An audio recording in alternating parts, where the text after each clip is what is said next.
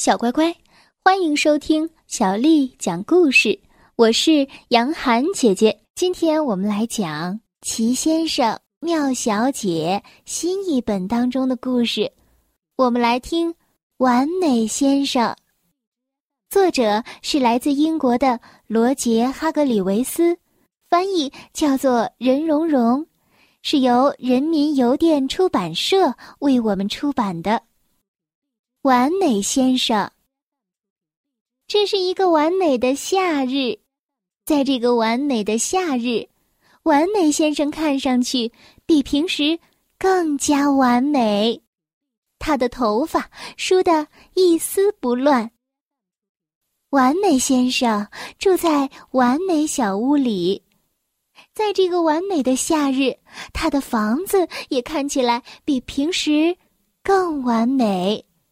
你一定想知道，为什么完美小屋看起来这么完美？让我来告诉你。今天呢是完美先生的生日，他要举办一个派对。这时，有人敲响了他家的门。完美先生喊道：“哦，这实在是太完美了。”完美先生看到所有的客人都带来了漂亮的礼物，他说：“你们真是想的太周到了，请进吧。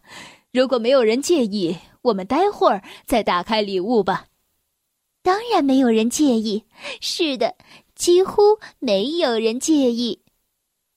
可是就在这个时候，傲慢先生大叫起来：“这算是怎么回事啊？”我可不能浪费宝贵的时间，你知道的。你最好保证我们今天不会觉得无聊。你觉得这会让完美先生不高兴是吗？当然不会。完美先生的态度也很完美，不像是傲慢先生那么的粗鲁。他回答说：“呃，不，亲爱的傲慢先生。”我们今天不会觉得无聊的，我们先来跳舞吧。然后每个人都跳起舞来，就连傲慢先生也跳起舞来。不过，傲慢先生虽然在跳舞，却不肯露出一丝的笑容。就在这个时候，不幸的事情发生了：笨拙先生平时就笨手笨脚的，这会儿他又打碎了一堆盘子。你觉得这会让完美先生不高兴吗？当然不会。完美先生说：“别担心，笨拙先生。作为一个完美的、一点儿也不笨拙的人，他又拿出了一些盘子。这些盘子是用纸板做成的。接着，他拿出了一个蛋糕，蛋糕非常的大。”它看起来好吃极了，嗯，它闻起来也美味极了。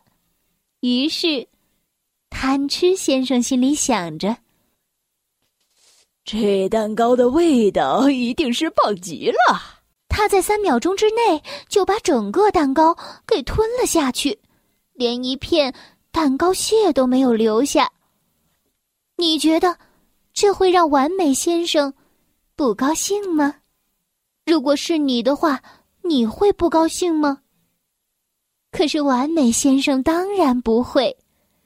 作为一个完美的人，他已经预料到了这种情况。是的，他很了解他的朋友们。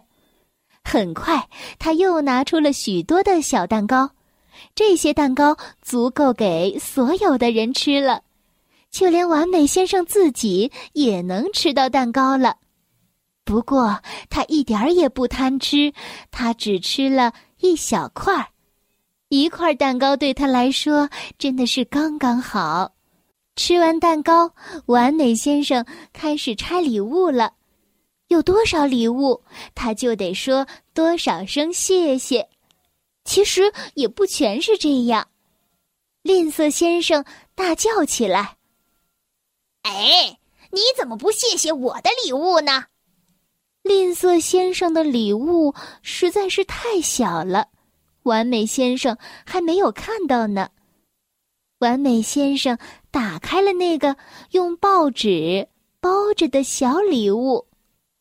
完美先生说：“哦，吝啬先生，你送了我一块煤。哦，谢谢，这个礼物太好了。”吝啬先生小声的嘟囔着：“早知道是这样，我就应该给他半块儿。”傲慢先生突然大叫道：“行了，行了，我受够了，我受够了！完美先生，你知道为什么吗？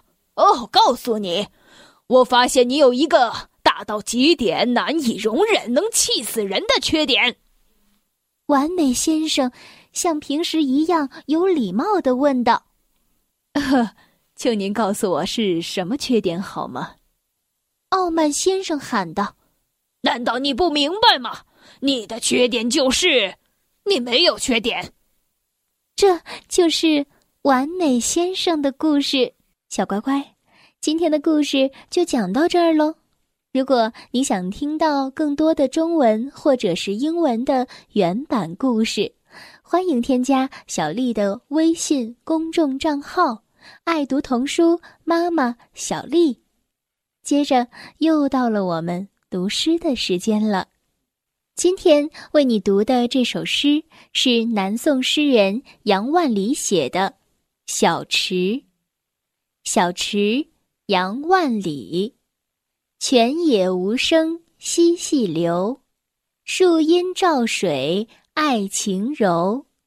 小荷才露尖尖角，早有蜻蜓立上头。小池，杨万里，泉眼无声惜细流，树阴照水爱晴柔。